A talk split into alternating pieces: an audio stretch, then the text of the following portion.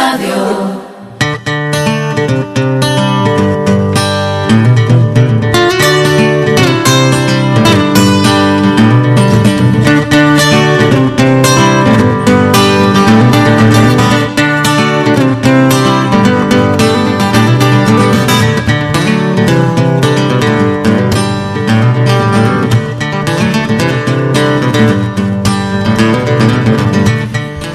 Minutos nos separan de las 12 del mediodía. Ya saben que a esta hora nosotros los miércoles le hablamos de salud. Lo hacemos con la Escuela de Salud y con el doctor Antonio Rodríguez Carrión, que ya nos acompaña a través del teléfono. Antonio, muy buenas tardes. Hola, buenas tardes Rocío, buenas tardes a todos los oyentes de Radio Uriki y como siempre es un placer estar estos minutos con todos ustedes, aunque sea a la distancia, ya que todavía no nos podemos acercar mucho, cada vez está más cerca, más cerca la solución a este problema que, que tenemos encima de la COVID. Cada vez está más cerca, ya ahora vamos a hablar de ello. La, Junta ha anunciado cómo va avanzando ese programa de vacunación. Ya no solo tienen fecha los, los de 40, también los de 30 van a vacunarse en principio en julio, según va avanzando eh, la Consejería de Salud Familiar, lo comentamos. Pero como decíamos, eh, para la jornada de hoy vamos a contar con diferentes temáticas. La actualidad del coronavirus, evidentemente, que siempre comenzamos por aquí, pero también vamos a hablar de esa eh, jornada, el Día Internacional por la Salud de las Mujeres, con la charla que va a ofrecer precisamente Antonio Rodríguez Carrión en el CEPER Siete Villas. Vamos a hablar de la hipertensión arterial y vamos a recoger desde luego pues todas las preguntas que nos vayan llegando por parte de nuestros oyentes. Ya tenemos algunas acumuladas eh, y bueno, pues si quieren eh, proceder, ya saben que en estos momentos pueden ir planteándola y después en el consultorio al final le daremos respuesta a todas ellas. Comenzamos, ¿no, Antonio? Sí, cuando quiera. Comenzamos la... Puede, la, primera pregunta que, no, que nos lanza Antonio para, para, resolver es si pueden los niños abrazar a los abuelos vacunados. Fíjate tú que, que, pregunta, ¿no? Que, que duda también y, y, bueno, pues la, la, situación que se presenta, ¿no? Si, si realmente lo, los abuelos vacunados eh, eh, tienen esa inmunización, eh, los pequeños no están vacunados, en fin, el, el panorama que se presenta, ¿no? Que se nos presenta ya, porque los abuelos ya están vacunados, desde luego. Sí, ya la inmensa mayoría de las personas mayores de 60 años eh, claro, están vacunadas. Claro, esto es voluntario, pero se está viendo que la inmensa mayoría quieren vacunarse, se están vacunando. Y eso es una gran medida para ya de una vez por todas a ver si vamos radicando eh, el problema del COVID, por lo menos controlándolo adecuadamente. Respecto a la pregunta si los abuelos, normalmente se entienden mayores de 60 años, aunque hay abuelos más jóvenes, por supuesto, pues eh, si pueden abrazar a los niños. Eh, es, un, es, un, dilema eh, que vamos a ver si podemos resolver, aunque sea, en fin, da unas pautas. Cuando una persona se vacuna, eh, hemos comentado, y así están los estudios, que fabrica defensas que le protegen de padecer la enfermedad grave y de ingresar en el hospital y de las muertes. Todas aquellas personas que se han vacunado y, con, las, con las pautas eh, que se recomiendan, pues se ha visto que estas personas pues en general no ingresan en el hospital o porque no tienen enfermedad grave en general, ¿no? Y no fallecen. Eso se ha visto en numerosos países que tienen un alto índice de vacunación. Pero eh, lo que sí se ha visto que todavía pueden estas personas, en caso de que eh, se infecten, es decir, de que estén en contacto con una persona infectada, pueden ellos contraer el virus, tenerlo en su cuerpo y a su vez lo pueden eh, contagiar, esta persona vacunada puede contagiar a quien no está vacunado. Se ha visto también que eh, la cantidad de virus que expulsa esta persona vacunada, pero que se ha contagiado, es menor, es menor que cualquier otra persona que no están vacunadas y se han contagiado. Es decir, que emite menos cantidad de virus, pero son infestantes. Y como los niños, los niños en general, eh, menores de 3 años no, no, es obligatorio llevar mascarilla hmm. Y los que están entre 3, entre 3 y 6 años tampoco es obligatorio, aunque esté recomendado, pues claro, al abrazar al abuelo, el abuelo le puede eh, transmitir el virus si es que estuviera contagiado. Y entonces este niño a su vez se lo puede transmitir a su madre. Y entonces ya la madre menos tiene 30 o 40 años hmm. y lo más probable es que no se ha vacunado todavía. Eh, y entonces pues ahí está el problema. Respuesta. Se puede, eh, si se puede estar con los nietos, pero recomendablemente en sitios, en lugares abiertos. y evitar los besos, ¿eh? porque sabemos que en la saliva eh, donde más cantidad de, está el virus realmente. También puede salir por las fosas nasales, pero sobre todo en la saliva al hablar, al cantar, a reír.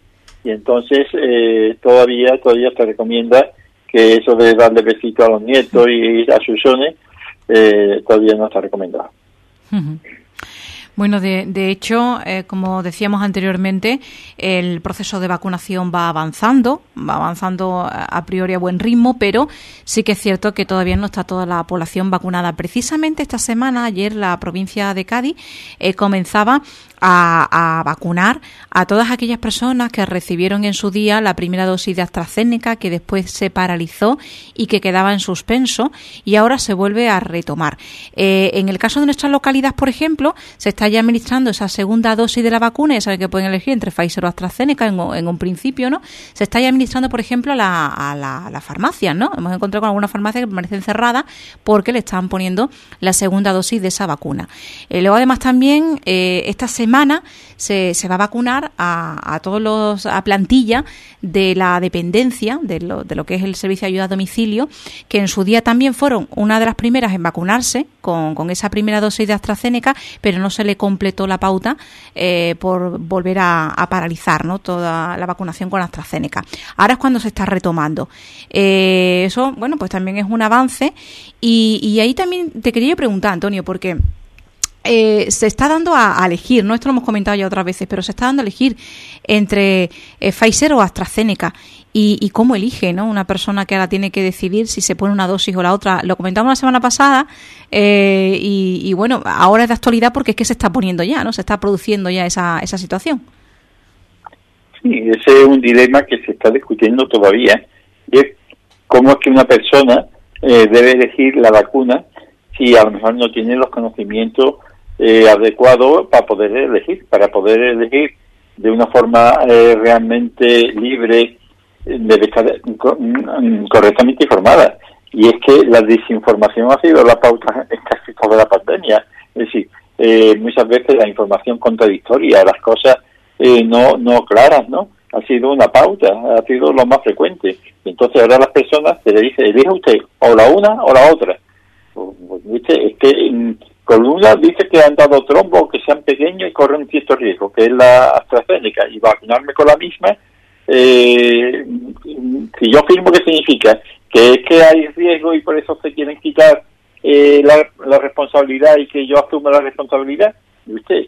Eh, y si cojo la otra, la Pfizer, que es una vacuna diferente, eh, hacer una vacuna diferente, eh, la reacción es la misma, los beneficios son los mismos, eso está perfectamente estudiado, no está estudiado, porque claro, eh, estas cosas como siempre no lo están diciendo y después hay contradicciones, pues claro, esa duda queda. Eh, por lo que yo he leído, en fin, yo procuro estar al día en todo esto, cuando alguien se vacuna de AstraZeneca, que es la que se ha puesto hasta ahora en este grupo de, de personas, y después se vacuna con la Pfizer, que es otra vacuna diferente, la respuesta del organismo es eficaz. Es decir, las defensas se fabrican eh, perfectamente, no hay ningún problema y mm, entonces pues eh, mi opinión, eh, por lo que yo he leído y parece ser, y además así es como lo recomienda la autoridad en España, es que se, que se vacunen con la Pfizer, con la, aunque sea distinta, aunque sea otra vacuna.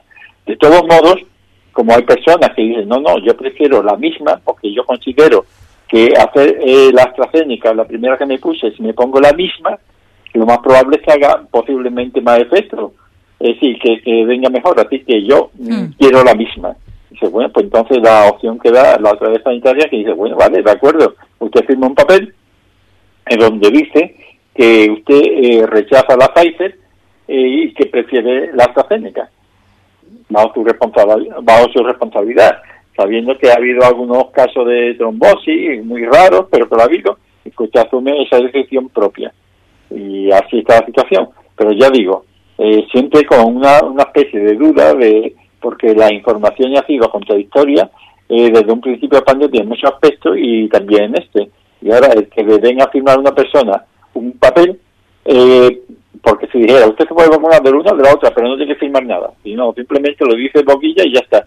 Pero no, no, aquí usted firma y usted se hace responsable de lo que puede ocurrir. pues ya te queda un poco la duda en el cuerpo. Y dice, oye, habrá cosas ahí que saben y que no quieren decirlas.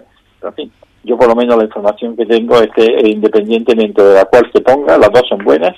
Y yo a título personal, eh, yo, me, yo ya me he vacunado eh, de la misma dosis de Pfizer porque por la edad la que me correspondía. Pero a, título, a todo pasado yo de todas maneras digo lo mismo. Me da igual por haberme puesto de segunda dosis la Pfizer o haberme puesto la AstraZeneca si yo en principio me hubiera puesto la AstraZeneca. Hmm. Pero claro, esto es una opinión muy particular. Claro, la, la, la, cuestión es que tiene el ciudadano que elegir y, esa ahí está el, el kit de la cuestión, ¿no? ¿Por qué? Tenemos que elegir nosotros, ¿no? Si no somos ninguno expertos, ni virólogos, ni, ni eh, farmacéuticos que podamos valorar, ¿no? Eh, lo, que supone administrarse una u otra. En fin, eh, este Rocío tiene una cosa que muchos se habrá venido a la mente, quizás a ti también, y es que cuando tú te operas de cualquier tipo de operación, de catarata, de apéndice, de lo que sea, ¿no? Y estás consciente, porque no es una cosa, un accidente y no te pueden pedir opinión, siempre te piden consentimiento informado. Y te dan un papel con un chorro de cosas que te pueden pasar. y tú dices que es imposible. Y, dice, y usted ahora firme. firme o no firme. Si no firme, no se opera. Se queda como está. Y si firma, pues usted se hace es responsable, bueno, responsable, usted asume las la consecuencias. pero yo no entiendo la mitad, bueno, la mitad, el 99,9% de lo que pone aquí, estas palabras, y te lo explican, pero claro, si yo le explico a una persona todo lo que pone ahí para que lo entienda, me puede tirar tres horas y aún todavía no lo he entendido. Decir, que es un poco, la situación un poco grotesca, ¿no? Hmm, en fin, avanza la estrategia de vacunación con la administración de esa segunda dosis de AstraZeneca a profesionales esenciales que ya recibieron una primera eh, y que llevan pues más de 12 semanas esperando, ¿no? Estamos hablando pues de docentes, de, eh, por ejemplo, farmacéuticos, eh, estamos hablando además también del personal de domicilio, en fin, todos estos sectores que en nuestra localidad pues están ya también vacunándose. vamos con, otras cuestiones, ¿no? si te parece, y, vamos a hablar de esa información que conocíamos precisamente en el día de hoy, dentro de ese programa de vacunación que sigue avanzando, pues la Junta de Andalucía eh, informaba ¿no? de que eh, se va a, realizar la administración de la primera dosis de la vacuna a la población de menos de 50 años, que llegará a partir del próximo 7 eh, de junio, que es cuando daría comienzo esa administración. Primero se decía que era en junio, ya se está em, eh, matizando ¿no? si a partir del 7 de junio es cuando se va a comenzar a vacunar con esa primera dosis a toda esta población, menos de 50 años, es decir, los que tenemos 40. Y luego, a partir del 7 de julio, está previsto el inicio de la vacunación para la población con menos de 40 años, es decir, los de 30. Em, esto significa bueno, que, que en agosto, pues a priori ya este sector estaría, estaría vacunado, ¿no? Sí, y es muy importante, porque como ya hemos visto, eh, a terminar el periodo de, alarma, pues hemos salido todos a la calle con una mayor frecuencia y entonces, sobre todo la gente joven, que en fin, que son las que están todos los días echando de menos todo este año que llevan sin poder reunirse adecuadamente, adecuadamente me refiero, eh, con cercanías, a los chiringuitos, los bailes, la discoteca y demás, pues ahora en verano y además con, con este buen tiempo, pues en fin, esto es más frecuente, pero no están vacunados, no están vacunados todavía.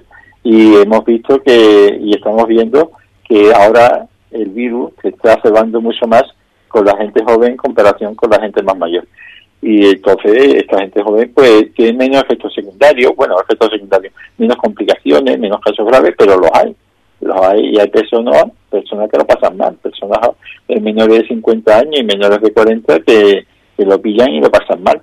Así que este, ya la vacuna pronto estén en ellos, es muy importante, pero que no se puede bajar la guardia. Eh, bajar la guardia porque ya digo, el virus no distingue de edad y aunque ellos lo soporten mejor en el caso de infectarse, eh, pueden tener que pueden tener problemas serios. Así que eh, ya que no hemos comido todo todo, pues podemos y nos podemos cambiar rabo, ¿no? Como se dice. Así que eh, sí, aprovechar el buen tiempo, aprovechar que no hay estado de alarma, pero siempre con las debidas precauciones en las personas que no están vacunadas, porque siempre están en riesgo. Más información en torno precisamente a todo ese proceso de vacunación y eh, lo que supone y también en torno pues a la COVID-19 porque eh, hay estudios que indican que existe esa protección de anticuerpos de manera duradera para aquellas personas que han pasado la COVID-19 de manera leve. Sí que es cierto que se, se estipulaba que era una duración, no esa inmunidad se mm, marcaba unos seis meses eh, de, tiempo, ¿no? De hecho, bueno, las personas que han pasado el COVID no se pueden vacunar hasta que pase ese plazo de tiempo. Em, pero ahora se, se habla de que puede tener eh, mayor protección, ¿no? Eh, ser más duradera esa protección. Sí, es un estudio que se ha realizado en la Universidad de Washington, en San Luis, en Estados Unidos, en donde se ha visto eh, que aquellas personas, bueno, ya se sabía, ¿no? Que aquellas personas que habían tenido la infección por el COVID, al poco tiempo de haberse infectado, pues ya empezaban los anticuerpos que había fabricado como defensas, pues empezaban a bajar y bajaban. Entonces eh, pensaba, y dice, bueno, es que ya no tiene defensa, porque ya los, anticuerpos prácticamente han desaparecido. Pero en un estudio que han realizado, ya digo, en esta universidad, se ha visto que eh, las células que fabrican los anticuerpos efectivamente mueren, la gran mayoría, al poco tiempo de pasarse la infección ya no, ya no hace falta que haya esas defensas porque ya el virus se ha sido destruido y entonces pues esas células que las fabricaban pues mueren. Pero bien, eh, en este estudio se ha visto que no todas mueren, sino que hay algunas células productoras de anticuerpos que una vez pasada la infección eh, se, se, localizan, se van y se, y se localizan dentro de la médula ósea, es decir, dentro de, del hueso, en la parte blanda hueca, en el hueso hueco, en general los huesos largos y donde está el tuétano, esa sustancia eh, que es gelatinosa que hay dentro de los huesos, pues ahí donde estas células quedan durante toda la vida fabricando anticuerpos. Sí, no en gran cantidad, pero sí siempre una pequeñita cantidad. Y están como los policías cuando están acuartelados, o el ejército está acuartelado, que no están en guerra, pero siempre hay un remanente, siempre hay una cantidad de soldados que están, o de policías que están ahí de reserva.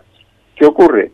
que si el, microbio llega otra vez, que llega otra vez el virus, pues entonces estos, estos, estas células se multiplican rápidamente porque ya tienen conocimiento de ello y eh, defienden nuestro organismo. Es como ya digo, si un ejército que ha estado en guerra, se acaba la guerra, pero no desaparece el ejército, queda una pequeña cantidad de soldados que están ahí al acecho por si acaso algún día se vuelve a producir un altercado. Pues aquí en nuestro cuerpo igual ha tenido experiencia de haber estado contactando, de haber tenido la infección, y entonces esta célula, hay un, grupo de células que no mueren, sino que quedan en nuestra médula ósea para protegernos en caso de que haya un nuevo contagio. Por eso, eh, hasta ahora se ha visto que no ha habido, eh, o es muy raro, eh, los casos de personas que han pasado COVID que vuelvan a aparecer la enfermedad. no se sabe exactamente cuánto tiempo dura todavía, pero en personas que han hecho estos ensayos, esta personas voluntarias se han visto que tienen una protección bastante duradera. Es decir, que por lo menos llevan, llegan al año, que es el tiempo que lleva hasta ahora un año y pico, que es lo que lleva esta, esta, esta pandemia. ¿no? Así que una buena noticia porque parece que, ya digo, que aún sufriendo un COVID leve, eh, se puede tener defensa durante largo tiempo. Claro. Bueno, vamos a hablar de, otras cuestiones, pero antes, si te parece, vamos a poder eh, dar respuesta a aquellos oyentes que nos hacen consultas, preguntas eh, en torno, bueno, pues al COVID, ¿no? Eh, creo que, podríamos resolver esas dudas y esas preguntas y después pasar a otro tema, ¿no? Antes de, de completar este bloque. Por ejemplo, si te parece, Antonio, dice un oyente eh, quiere saber por qué no se vacunan a menores con diabetes por ser pacientes vulnerables. Dice que en un principio se habló de la prioridad de este sector debido a ser pacientes de riesgo. Y bueno, pues esto imagino que el protocolo ¿no? de vacunación está determinado según grupo, eh, según eh, sectores poblacionales y, y si que se considera como grupo de riesgo pero pues todavía no habrá llegado ¿no? ese momento en el que se va a vacunar a los pacientes con diabetes. Bueno, menores en este caso con diabetes, que es lo que dice esta persona, que, son grupos efectivamente de riesgo, ¿verdad? Sí, una pregunta muy interesante. Eh, por ejemplo, la diabetes tipo 1, aunque puede, por supuesto, aparecer o tener las personas mayores, y las tienen, pero es frecuente también en una mayor frecuencia, mucho más que la diabetes tipo 2 en la gente joven. Recordemos que la diabetes tipo 1 es aquella que precisa de insulina eh, desde la infancia, desde la juventud, que es cuando suele aparecer, porque las pastillas no hacen efecto. Su páncreas no fabrica insulina y entonces hay que darle la insulina en forma de inyecciones. La diabetes tipo 2, que suele ser una diabetes de ya personas de cierta edad, eh, es aquella que su páncreas sí fabrica insulina, pero la fabrica de, de forma insuficiente, no, no la bastante para las necesidades del cuerpo, o a veces el páncreas sí la fabrica en cantidad suficiente, pero es la célula, eh, el organismo, el que no es capaz de eh, reaccionar con esta insulina. Tiene un defecto, es decir, la insulina está bien, es decir, o la llave, porque la insulina es la llave para que el azúcar entre dentro de la célula, la llave está bien, pero es la célula que la que no admite esa llave. Es decir, que eh, hay otro problema. ¿Y qué pasa con la gente joven?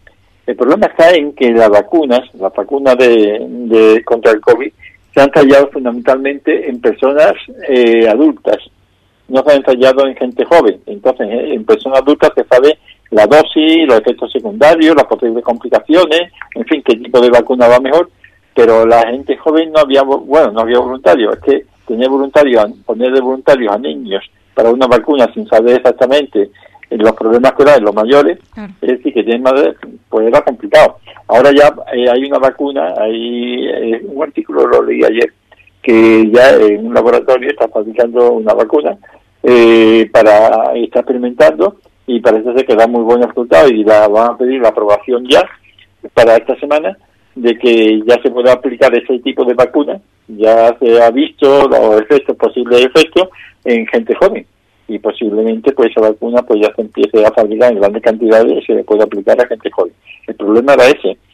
Primero había dos factores. Uno primero en los niños y jóvenes es menos frecuente y además menos grave. Pero además era que no había todavía pruebas suficientes de que esta vacuna fuera eh, inocua, de que no produjera daño en esos niños. No se puede hacer conejillo de India a los niños y a los jóvenes sin antes tener un estudio, un estudio bastante serio pues una de las cuestiones que se plantean por parte de nuestros oyentes. Luego, además, también otra persona quiere saber qué vacuna pondrán en la franja de edad de entre 40 y 50, es decir, los de 40 años. Yo no, sé, imagino que Pfizer o Moderna, ¿no? No, no, no sé si Janssen también está prevista, pero bueno, imaginamos que en el, ese plan de vacunación que actualiza además constantemente la Junta de Andalucía se vendrá vendrá reflejado, ¿no? En la vacuna que corresponde. Sí, por lo que yo he visto, estoy viendo, eh, la mayor cantidad de vacunas que se han contratado a nivel europeo es la Pfizer, pero también, la, por supuesto, las otras vacunas. Ya la AstraZeneca, que por lo visto han despechado, han dicho que, no muy el laboratorio, aunque la vacuna es buena, es, es eficaz, pero el laboratorio no ha cumplido con los plazos de entrega y demás, y por lo visto el contrato no, no va a seguir adelante. Entonces yo creo que será la Pfizer, la Johnson o la Moderna, así que yo creo que dependiendo de la existencia, eh, la Organización Mundial de la Salud ha emitido un informe en el que dice que todas las vacunas son válidas porque todas producen las defensas y que además, por lo menos hasta ahora, eh, sirven contra las variantes del virus que, que, han aparecido. Todo esto, todos estos virus que han tenido una pequeña, bueno, el virus que ha tenido algunas pequeñas variantes, unas modificaciones y no se sabía la variedad india, la variedad de Sudáfrica, en fin, todas estas variedades que hemos conocido, parece ser que, todas las vacunas actúan sobre ello, es decir, que hasta ahora no hay ninguna variante que no sea sensible a las vacunas.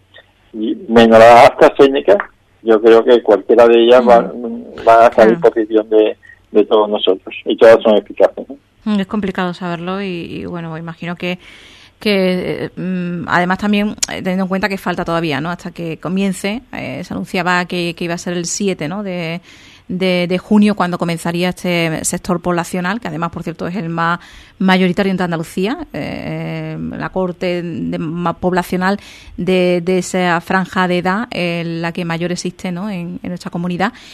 Y, bueno, pues habrá que esperar para saber, ¿no? Mm, más preguntas que llegan por parte de nuestros oyentes. Eh, ¿Quiere saber también una persona cuánto tiempo tiene que pasar para poder hacerse una prueba eh, después de vacunarse para saber si tiene anticuerpos o no. Yo es que no entiendo muy bien la pregunta porque supone que una vez que te vacunas ya, ¿no? Eh, tienes los anticuerpos, lo que no sé es si eh, es necesario hacerse una prueba o no para saberlo. Está muy bien esa pregunta porque es una pregunta que hacen muchas personas. Mm. Bueno, mm, yo me he puesto las dos dosis de vacuna.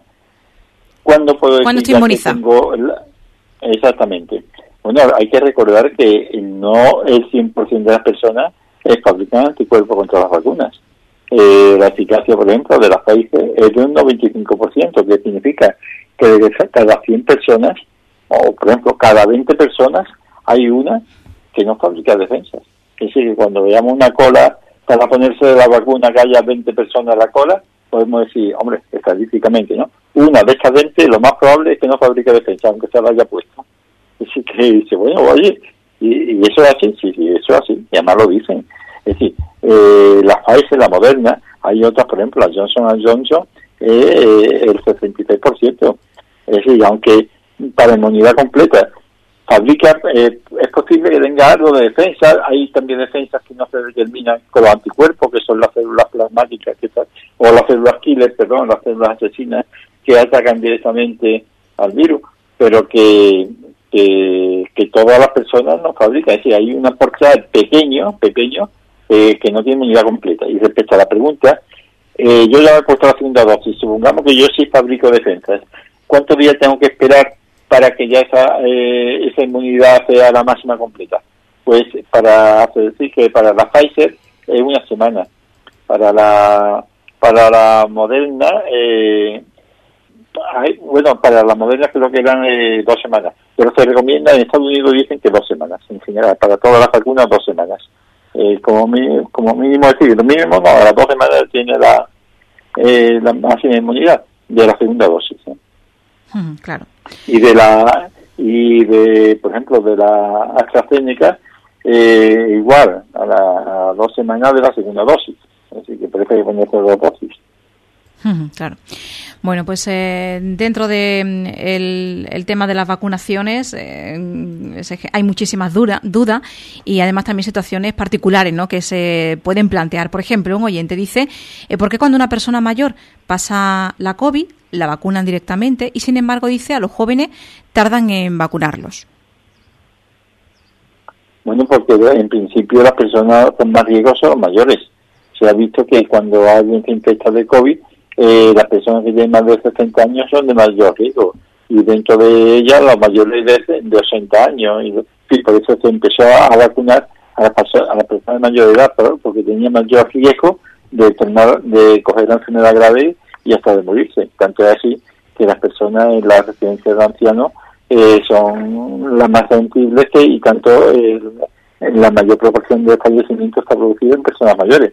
Después a partir de ahí pues ha ido bajando la edad y por eso se están vacunando ahora los más jóvenes, porque son eh, las personas que tienen menos menos probabilidad de tener eh, el COVID grave, pero que también lo tienen.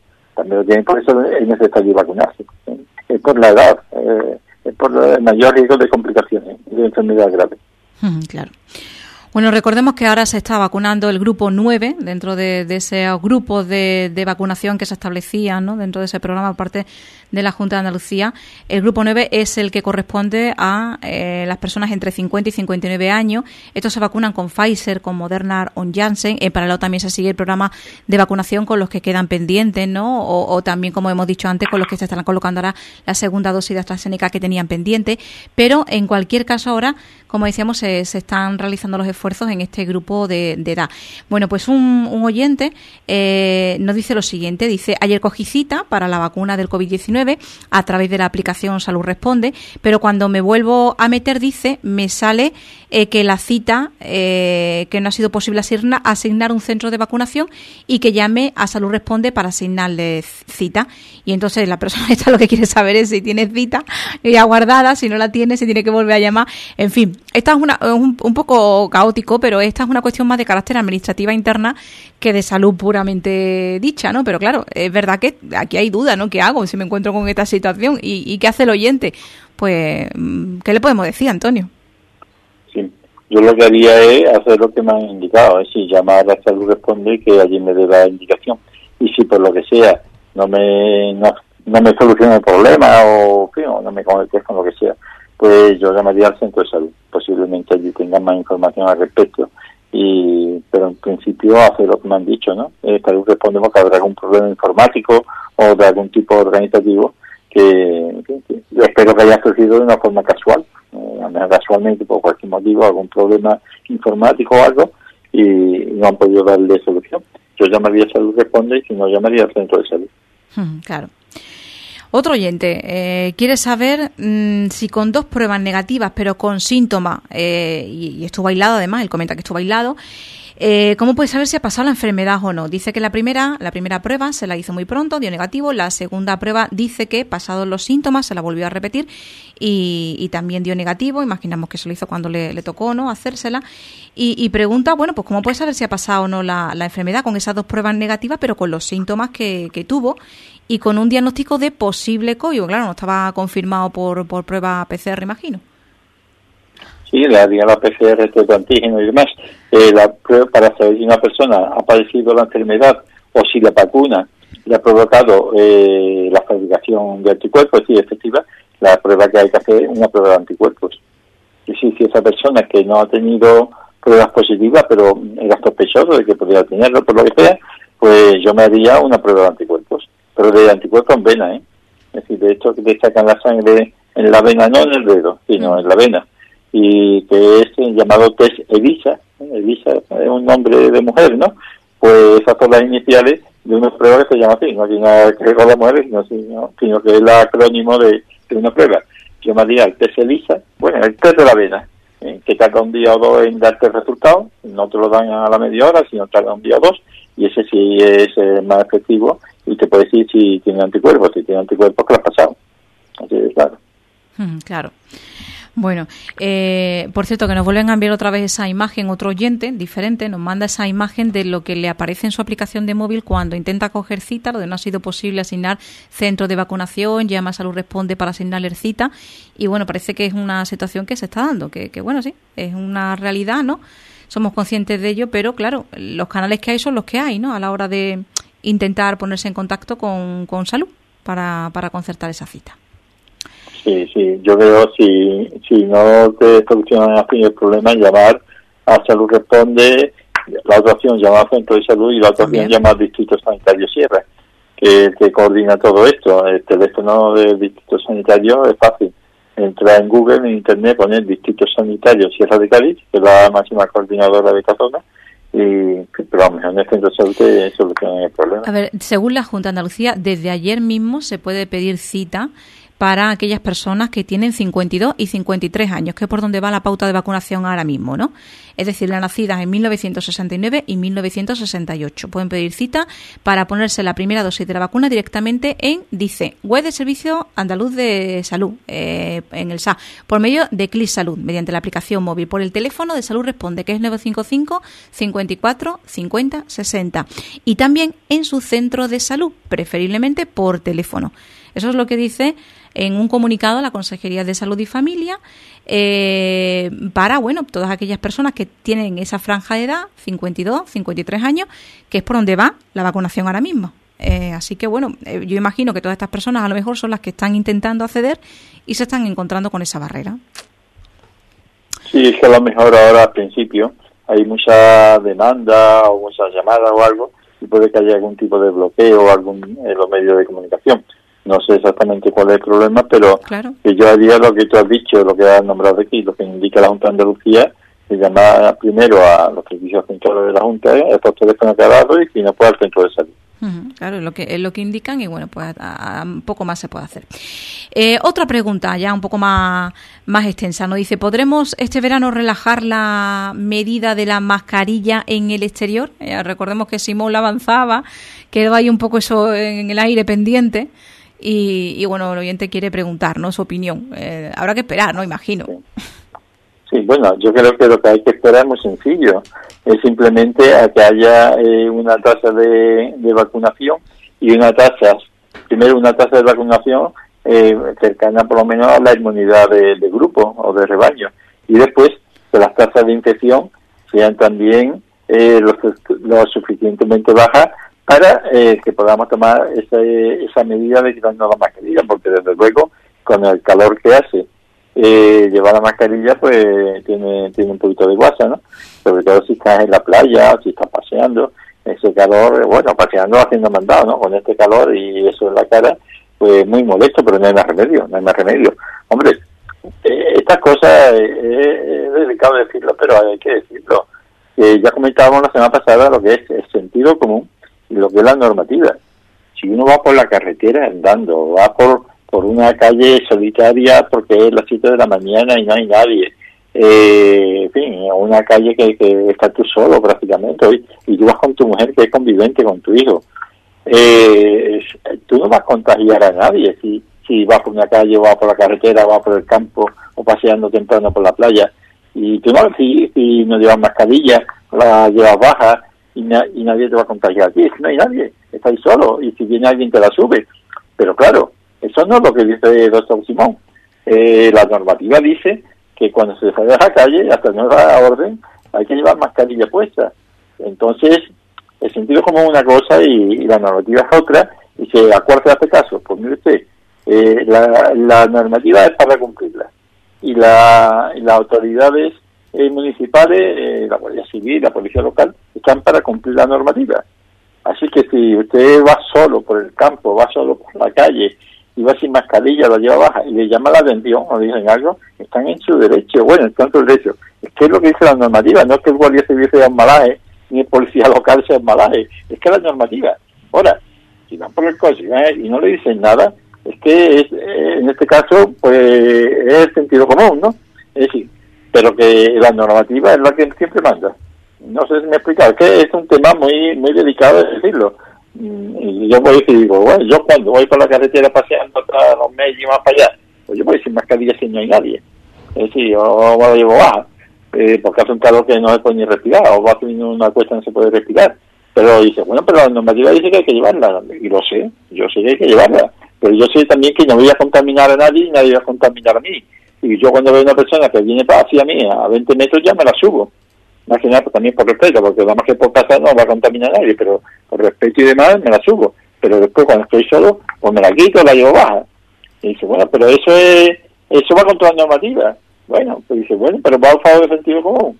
Es decir, porque yo no voy a contagiar a nadie y nadie me va a contagiar a mí. Diferente si estoy en la avenida, si estoy en un bar, si estoy en un parque, donde hay gente. Pero en fin, la normativa es la que manda.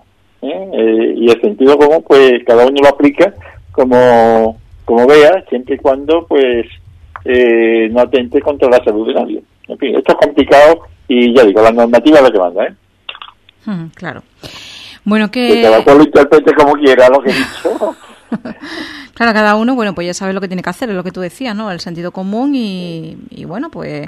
El respeto a la salud de los demás. Ahora dice, yo no voy a contaminar a nadie, nadie va a contaminar a esta persona. Bueno, pues usted aplique lo que usted crea oportuno, allá usted, pero la normativa es la normativa, ¿eh? En fin, pero, en fin, ahí que lo veamos. Claro. Bueno, vamos con más cuestiones. Eh, el, tema de la, de la vacunación, que, que es, está siendo bueno pues uno de los más demandados ¿no? por parte del oyente, que hay muchísimas dudas al respecto. Y nos vuelven a preguntar eh, en qué grupo están los de 30 años y cuál sería la vacuna que nos pondrían. Eh, eh, estamos en las mismas, ¿no? De momento lo que sí está determinado y publicado al menos, ¿no? Eh, dentro de los distintos grupos, que yo sepa, hasta el grupo 9, que yo sepa que a lo mejor aquí se ha modificado algo, pero eh, dentro de las indicaciones de las vacunas actualmente disponibles, según los grupos de priorización para la vacunación de COVID-19, dentro de esa estrategia, ¿no? Que se publique, que se actualiza constantemente por parte de la Junta, hay distintos grupos. El último que conozco o que conocemos es el grupo 9, que es el que está ahora mismo en proceso de vacunación, personas de 50 59 años y que se le asigna Pfizer, Moderna o Janssen, en la que se le, la que se le coloca. Y, bueno, el, resto que están pendientes por concretar aún pues qué tipo de, vacuna sería. Yo no sé si Antonio tú tienes más conocimiento al respecto de, todo ese procedimiento. Mm, no, no tengo más conocimiento, pero yo creo que aquí hay una cosa de sentido común. Que estas tres vacunas que han nombrado, la de Pfizer, Moderna y Johnson o Janssen, eh, en mi opinión, si no sale otra, si no sale ninguna otra en este tiempo, pues puede que dentro de un día, de dos, de una semana, de tres salga otra, porque hay muchas en estudio, si no sale otra, serán una de estas tres, lo más probable, porque ya hemos dicho que la AstraZeneca ha dado problemas de suministro y lo más probable que cuando se acaben las que hay, eh, no, no vengan más, por lo menos eso es lo, que parece ser. Y como las tres, las tres son eficaces, las tres vacunas que hemos nombrado son eficaces, lo único que varía es la disponibilidad.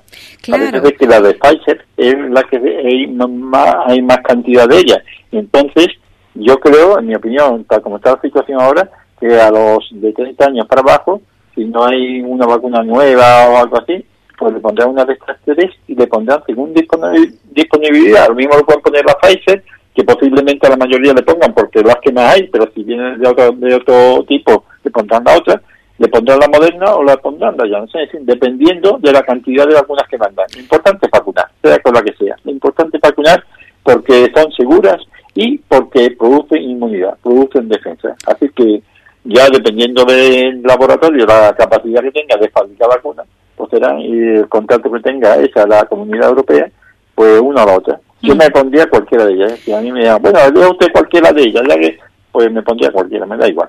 Mm. Claro, eh, la mm, eh, comisión, eh, ¿cómo se llama? La en Comisión de Salud Pública, que están la sanidad, es decir, Gobierno de la Nación y también las comunidades autónomas, ¿no? Mm, es la que determina, bueno, pues los grupos de, edad de vacunación, además también las vacunas que se van ahí administrando y, y bueno, pues como decíamos, el, el grupo 10 que es el grupo de vacunación de personas de entre 40 y 49 años, es decir, nacido entre el 72 y el 81, ambos inclusive. En ese documento vigente se aclara que las personas que eh, están en este grupo recibirán la vacuna que se considere en función de la disponibilidad, el contexto de la pandemia y de las evidencias. O sea, que todavía pues no podemos saber qué vacuna te van a poner, ¿no? la... No, depende de la disponibilidad, lo que hemos dicho, de la cantidad que haya y también como se están poniendo eh, en todo el mundo, no solamente en España, grande cantidad de vacunas, sin alguna por lo que sea, salga un efecto secundario de que grave o algo así, que hasta ahora no se conocía, sino que esto sale eh, cuando están puestos mucha cantidad de vacunas, pues entonces menos se cambiaría, si algún, esto ya es una cosa teórica, ¿no? Si los conocimientos cambian, pues no hay alguna modificación, pero con los conocimientos actuales parece ser que la estrategia que están tomando es según disponibilidad, según el tipo de vacuna que llegue, pues eso te pongo. Exacto. Eh, sí que, bueno, pues eh, se, se excluye, por ejemplo, eh, AstraZeneca, dependiendo de la edad, por ejemplo, en el ahora mismo con esas personas de entre 50 y 59 años ¿no? que se están vacunando, ese grupo 9, pues ahí sí que se excluye AstraZeneca, pero te pueden poner Pfizer, te pueden poner Moderna, te pueden poner, como, como decíamos, también la, la vacuna de, de Janssen. Exacto. O sea, que, ¿qué vacuna le? Pues realmente, bueno, es difícil de, de saber, ¿no? La que haya, la que haya. La que haya que... bueno, vamos con más temas, ¿no? Dejamos atrás, ya no tenemos de momento más preguntas de oyentes, todas ellas han estado centradas precisamente en este tema, ¿no? En el de la vacunación. Vamos con otras cuestiones, Antonio, si te parece, para ir completando el programa de hoy, porque hay que recordar, ¿no? Que tenemos esa jornada, la del Día Internacional eh, por la Salud de las Mujeres, que se conmemora el próximo 28 de mayo, el próximo viernes, y que eh, por motivo de, esa jornada, pues Antonio va a llevar a cabo una conferencia eh, de manera telemática, eso sí, ¿no? De manera no presencial, eh, a través del CEPER Siete Villas, que es el que organiza, ¿no? Cuéntanos. Sí, hace unos días el CEPER Siete Villas se puso en contacto conmigo y me invitó a dar una charla por el conmemoración del Día Internacional de la Salud para las Mujeres. Es un día a nivel mundial en el cual se, pretende hacer una mayor concienciación sobre el riesgo que sufren eh, muchísimas mujeres en todo el mundo simplemente por el hecho de ser mujer. Eh, y ello es debido a que eh, muchos países todavía, eh, desgraciadamente, por cuestiones religiosas, por cuestiones sociales, por cuestiones múltiples, la mujer no tiene una protección para su salud eh, que podríamos considerar como digna o, la adecuada. Y es que la mujer tiene unos riesgos para su salud eh, en general mucho mayor que el hombre. Y es debido a una serie de circunstancias, entre ellos ya hemos dicho, el riesgo para su salud puede pasar por, por cuestiones religiosas, por cuestiones, ya digo, sociales, pero también por la propia eh, fisiología, funcionamiento del cuerpo de la mujer. La mujer, entre uno bueno, de las mayores eh, diferencias que tiene con el hombre es que la mujer puede engendrar hijos, el hombre no. El hombre puede aportar su semillita, pero después quien realmente eh, tiene al hijo y lo hace que, tenga su desarrollo es la mujer. Y eso conlleva una serie de circunstancias eh, que pueden poner en peligro la vida de la mujer. Que hemos sabido, eh, porque alguna vez lo comentado a Radio Brique, como de muchísimas mujeres, millones, millones de mujeres han muerto simplemente eh, durante la historia de la humanidad por, eh, por el parto. Sí, la muerte durante el parto ha sido, durante toda la humanidad, uno de los grandes problemas que ha tenido la mujer. Y es porque las infecciones durante el parto eran muy frecuentes simplemente eh, una correcta limpieza de manos, una higiene correcta, eh, pues ha evitado muchísimo, muchísimas eh, muertes de la mujer. Esto, pero esto ha tardado muchos años, hasta hace 200 años que el lavado de manos, la atención a los partos se impuso, pues, pues era, ya digo, un, drama para la mujer. Simplemente eso, pero es que además la mujer, aparte de la función reproductiva que tiene, tiene una serie de, de hormonas de condiciones diferentes del hombre y de órganos, por ejemplo. El cáncer en la matriz, el cáncer, el hombre, por supuesto, podrá tener cáncer de pene, cáncer de testículo, pero es mucho más frecuente que, que el cáncer, por ejemplo, de la matriz o las infecciones de la matriz, de útero, ¿no? O el cáncer de mama. El cáncer de mama también se da en el hombre, pero muchísima menos proporción que en la mujer, que es donde es mucho más frecuente. Es decir, que hay problemas, por ejemplo, la diabetes, eh, la tensión, problemas de corazón, que son eh, en la mujer más prevalente y da más problemas. Eh, también ya digo, por la constitución de la mujer. Pues todas estas circunstancias hay que tenerla presente a la hora de hacer los planes de salud en las diferentes naciones y a nivel internacional, ya digo, para que realmente el derecho a la salud eh, sea igual en todo el mundo con los medios que hay. Es decir, que sea eh, una igualdad total y no esta discriminación que hay, ya digo, al no tener en cuenta todos estos factores. Y con esto se quiere poner a este día el Día de, Internacional por la Salud de las Mujeres, que no es que, que le pida privilegios por ser mujer, no, no, se le pide igualdad y que se tenga conocimiento de que la mujer, por el hecho de ser mujer y por ser la madre eh, de la humanidad en este caso, porque es la que eh, cría a los, niños desde eh, que se produce la fecundación del óvulo, pues y además la que después cuida eh, durante su infancia la mayor parte de, de en fin, la inmensa mayoría de las sociedades, pues se tenga presente que para esta igualdad hay que tener eh, una concienciación de, esta fragilidad que tiene la mujer respecto al hombre en cuestión de salud. Bueno, pues hay que también esa, esa cuestión con esa charla, como decíamos, que va a tener lugar de manera telemática. Cualquier persona puede sumarse a ella, ¿verdad? Simplemente accediendo al, al Facebook de, Siete Villas podrán acceder a... Exactamente. Pueden decir que está interesado. Bueno, ya pues hay muchos temas que son muy interesantes eh, para todo tipo de edad de la mujer. Por ejemplo, se va a tratar eh, de los problemas de, los cánceres propios, porque son, ya digo, son las enfermedades más graves de la mujer, como son el cáncer de útero, cáncer de ovario, cáncer de mama.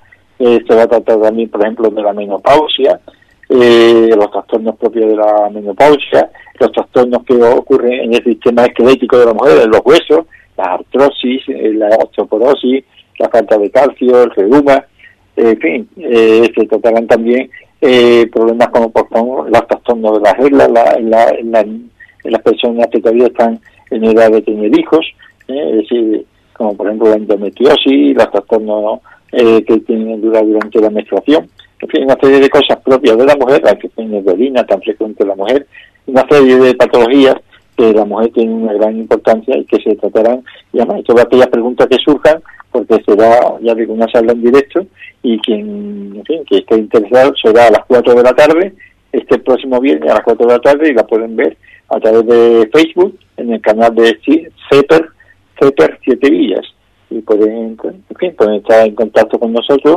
y aportar lo que es oportuno.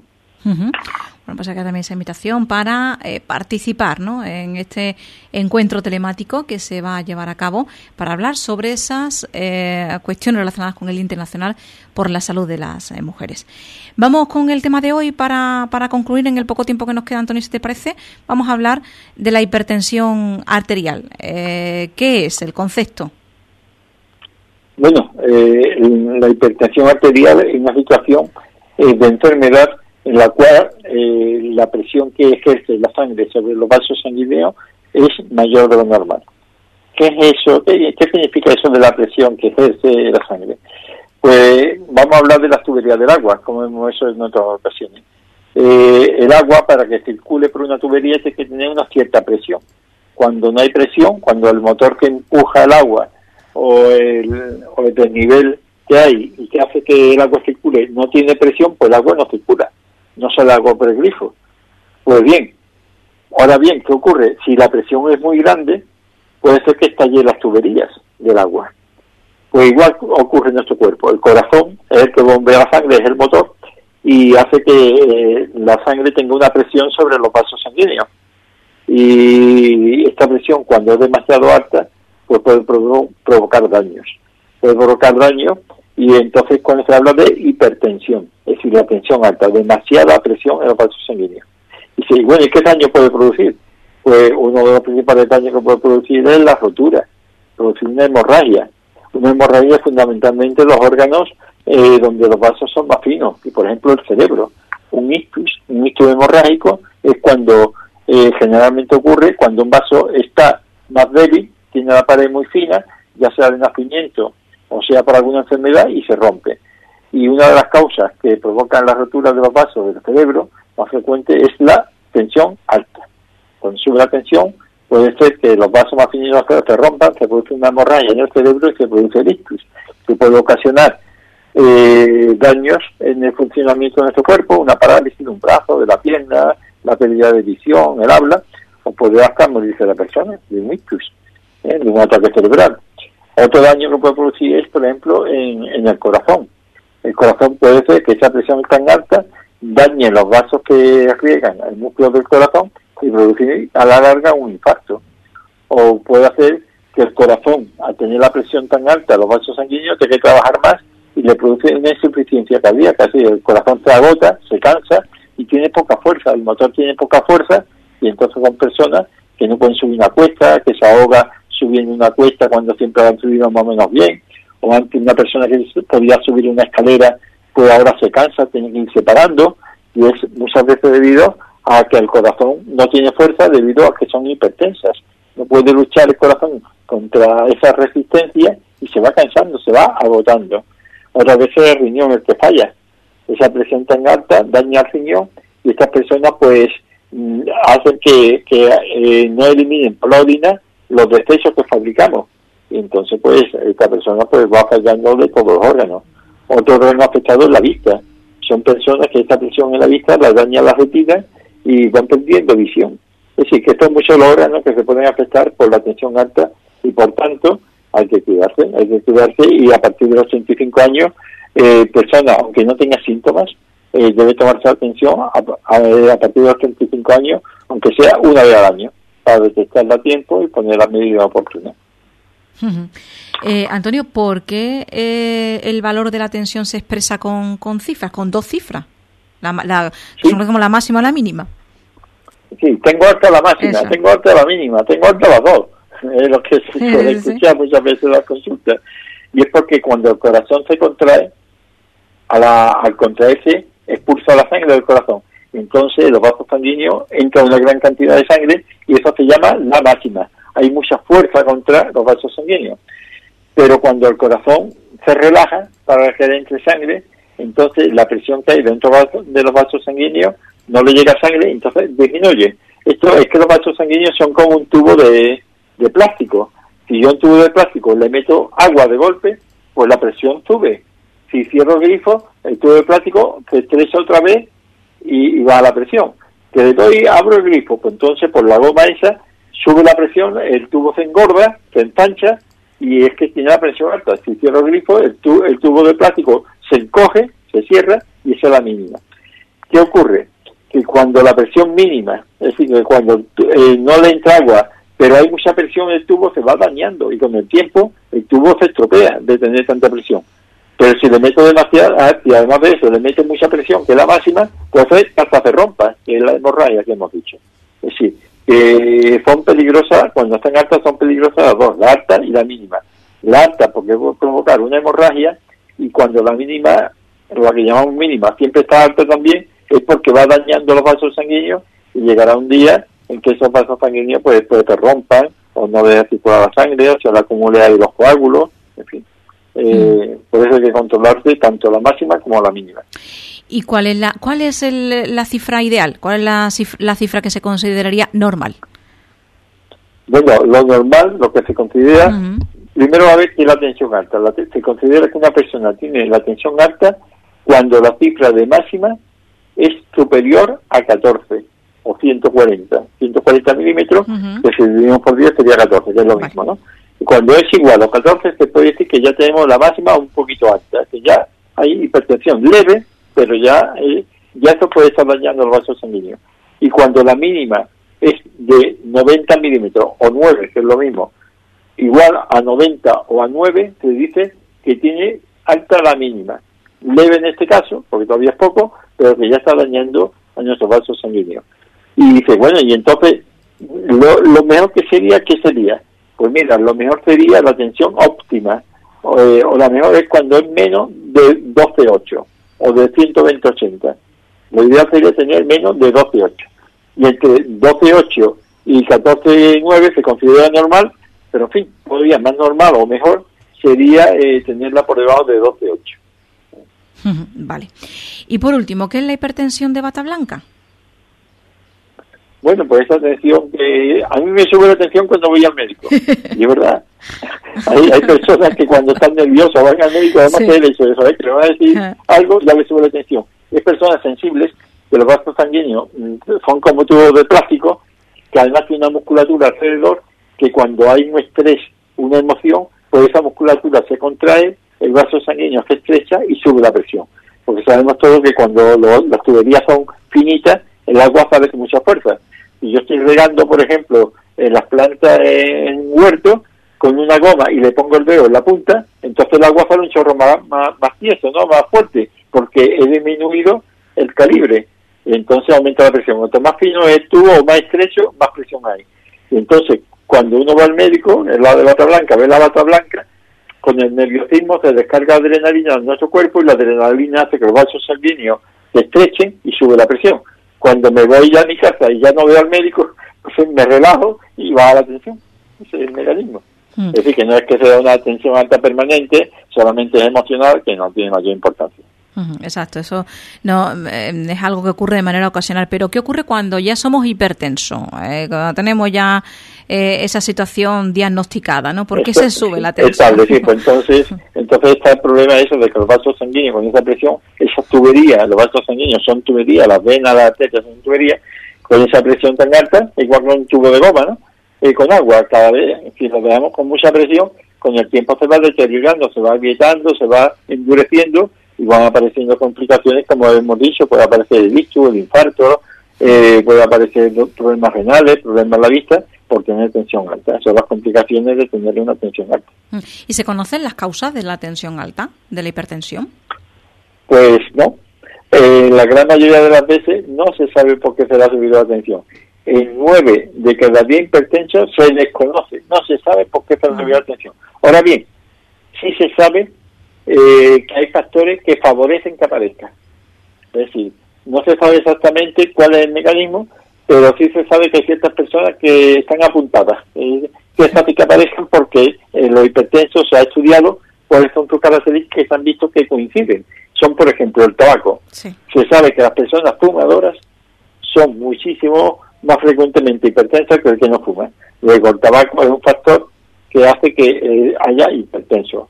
¿Por qué? Porque la nicotina, una de las cosas que hace es contrae los vasos sanguíneos y los hace más estrechos. Y hace más estrecho, pues aumenta la presión. Ese es el mecanismo.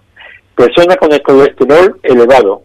La grasa, que es el colesterol, el colesterol es simplemente una grasa, se va pegando dentro de los vasos sanguíneos y lo va estrechando. Es como la grasa que hay en las tuberías de las cocinas, de los lavados, de, los fregaderos de las cocinas. Se le va pegando al tubo de, desagüe y cada vez se va estrechando. Pues igual, la grasa del colesterol pues se va estresando los vasos sanguíneos porque se pegan sus paredes. La diabetes. La diabetes igual sube la tensión porque en los diabéticos más frecuente que el colesterol esté elevado. Antecedentes familiares de enfermedad de corazón. Es más frecuente en ellos. La edad.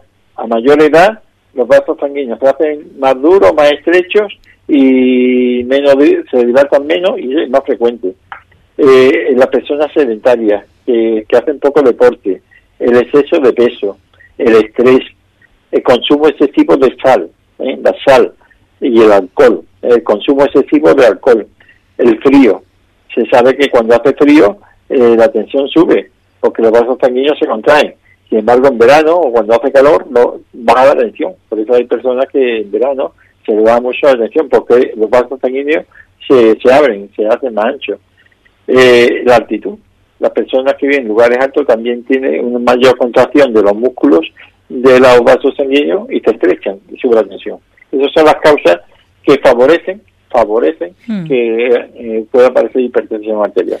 Claro, ¿y cómo sabe uno que tiene hipertensión arterial? Porque eh, síntomas eh, dan o no dan síntomas. La gran mayoría de las veces no, no, no dan síntomas ninguno. Pueden tener la tensión alta, igual que una tubería, puede tener el agua con mucha presión y no, no se nota. Pero en ocasiones, en ocasiones, pues a lo mejor por la tubería hay algún ruido, algo que indica que, la, que tiene mucha presión, porque el motor, algunos signos, pues nuestro cuerpo igual, a veces puede haber dolor de cabeza, mareo, sangre por la nariz, pero no es frecuente. Normalmente esto puede aparecer en cualquier circunstancia y te sangre la nariz seguramente porque se te ha roto el sanguíneo por el calor, o porque te has tocado, en fin, porque es muy finito, eh, los mareos pueden ser del cuello, es decir, que no son síntomas significativos eh, en general, ¿eh? en general. Cuando aparecen síntomas es que ya hay algún daño, hay un problema a la vista, el síntoma puede ser que no ves, eh, que no ves bien, que pierdes visión, puede ser un fuerte dolor de cabeza porque te ha roto un vaso sanguíneo exterior, un ictus, pero ya cuando te da síntomas de atención es malo, malo. Es decir, pero en general, en principio es un asesino silencioso que te va dañando y no te vas dando cuenta. Ya. ¿Cómo lo tratamos? Pues la atención que nos de la causa, pero se sabe que hay factores que la favorecen, pues esos factores, suprimir el tabaco, que es lo más importante eh, para disminuir eh, la frecuencia de ictus y de infarto, personas fumadoras pues que dejen de fumar, es lo más importante. Disminuir la sal, eh, esa le a la comida porque hay claro, eh, la sal también necesaria para el cuerpo a la hora de cocinar, pues se a la olla o a preparar el sofrito lo que sea, lo mínimo posible para darle un sabor que pueda ser aceptable, pero quitarle el salero de la mesa, por supuesto. El salero, quitarlo de la mesa eh, y utilizar sal sin sodio ¿eh? para darle de sabor. Y yo digo, solamente sal de esa comida necesaria para darle un cierto gusto, ¿no? Eh, por supuesto, las personas que son hipertensas no deben tomar sal, eso está claro, digo, para prevenir. Normalizar el peso, la dieta mediterránea, como todos conocemos, eliminar el estrés, es decir, procurar eh, enfadando lo menos posible, porque muchas veces nos enfadamos por tonterías, y esas cosas son evitables perfectamente con un poquito de, sentido común. Evitar el sedentarismo, hacer ejercicio físico, especialmente andar, el nadar, el pirate, bailes de salón, ciclismo suave, y ejercicios que no sean violentos. Y eh, si a pesar de ello eh, la tensión sigue alta, porque hay veces que a pesar de todo también sigue alta, pues entonces el médico te manda ya los medicamentos. Pero no utilizar medicamentos de entrada. Primero hacer una vida saludable y normalmente con ellos se te baja la tensión o no te llega a subir. Y si a pesar de llevar ya los hábitos saludables no se normaliza la tensión, pues entonces pues van a los medicamentos hipotensores, que hay muchos tipos. Medicamentos para orinar, medicamentos para eh, disminuir eh, eh, los latidos cardíacos, la frecuencia de latidos cardíacos, medicamentos para dilatar los vasos sanguíneos, en fin, hay muchos tipos de medicamentos. Claro, de ahí quizás la, eh, a ver, la situación que se puede producir cuando te cambian de un medicamento para la hipertensión por otro, eh, se, se hasta que no se reajusta ¿no? La, la, la tensión arterial, pues está ahí dando como bandazo. Sí, y además hay que presente que los medicamentos pueden tener efectos secundarios, la mayoría lo tienen, de hecho, para la tensión por ejemplo, uno frecuente, por ejemplo, eh, eh, los que terminan en PRIL, el nombre, en alapril, cartopril, pues muchos de ellos, estos medicamentos que terminan en PRIL, ¿eh? pues tienen tos seca, una tos seca que es muy molesta, sin estar resfriado, sin tener síntomas de resfriado, una tos seca, y dice, oye, me una tos, y yo no sé de qué, yo no tengo mal cuerpo, y, y precisamente pues está tomando pastillas para la atención de este tipo, ¿no? A otras personas, pues se le pueden, eh, lo que se le llaman antagonistas, se usan los tobillos, se me están hinchando los tobillos, no tengo la bici, esperando la... No, no, y a lo mejor medicamentos. Otras tienen mareo. Y un aspecto secundario, a veces que es muy llamativo y que es relativamente frecuente, es la disfunción eréctil, la impotencia en el hombre. Y dice, oye, de que estoy tomando eh, la pastilla para la tensión, yo, yo parece que tengo impotencia o disfunción eréctil. Pues sí, pues puede ser medicamento para la tensión, porque algunos con frecuencia producen este efecto. Y no, y no que tenga otra cosa. Así que cualquier cosa de esta pues es motivo para consultar al médico por si te tiene que cambiar el, medicamento por otro. ¿eh? Hay muchos tipos de, medicamentos. Mm. En cualquier caso, la hipertensión es algo para tomárselo en serio, ¿no? Porque existen riesgos, hay eh, peligro al tener esa tensión alta para nuestro organismo, especialmente para el corazón y para el cerebro. Sí, sí, sí, es muy seria. Es aunque no de síntomas, aunque no de dolores, como puede dar los reumas o cualquier otra enfermedad puede dar molestias, eh, la tensión alta no da molestias, pero es muy seria porque son la principal causa de los infartos, de la angina de pecho, de los ictus, eh, de problemas de la vista, es la principal causa de, insuficiencia renal, después tener que hacer diálisis, junto con la diabetes, la hipertensión causa eh, que muchas personas que ya diálisis a, limpiar su sangre, ¿no? Y todas estas cosas, también el problema de la circulación en las piernas, es decir, que un asesino silencioso que una vez te mata y otra te deja inválido. Así que, y para eso ya digo, y, y bueno, ¿yo cómo puedo saber si aunque yo tengo la tensión alta, que me lo han dicho, y como esto no da molestia en general al principio, ¿yo cómo puedo saber si me está dañando ya los órganos, aunque no me dé molestia? Bueno, pues hay muchas pruebas que te va a pedir el médico de familia, no tiene médico de cabecera, ¿no? No tiene que hacerte ingreso hospitalario ni nada, te puede pedir análisis sangre y orina y puede ver cómo funciona el riñón, te hace un electrocardiograma hmm. o un ecocardiograma y ve cómo funciona el corazón, te puede hacer una ecografía de los riñones, también te puede hacer, por ejemplo, para ver cómo están los vasos sanguíneos eh, deteriorados, eh, un eco, un ecodoppler, cada vez tiene consultorio en el centro de salud que lo hay, un ecodoppler, eh, para las carótidas y para la arteria de las piernas, las femorales. Te puede hacer un examen de fondo de ojo, que también se te puede hacer en el consultorio, aquí en retinógrafo, que fundamentalmente es para estudiar la retina, eh, los diabéticos, pero que gracias a esta fotografía de, que te hacen de fondo de ojo, eh, aquí en el centro de salud que lo hacen, pues te pueden ver eh, si de camino pues te ven los vasos mm. sanguíneos y se ve si están lesionados por hipertensión arterial. Aquí en Ubrique, ya digo, en nuestro centro de salud se puede hacer muchas pruebas, diferentes que el médico tenga tiempo para hacerlas, esa es otra historia, pero que se puede hacer muchísimas cosas.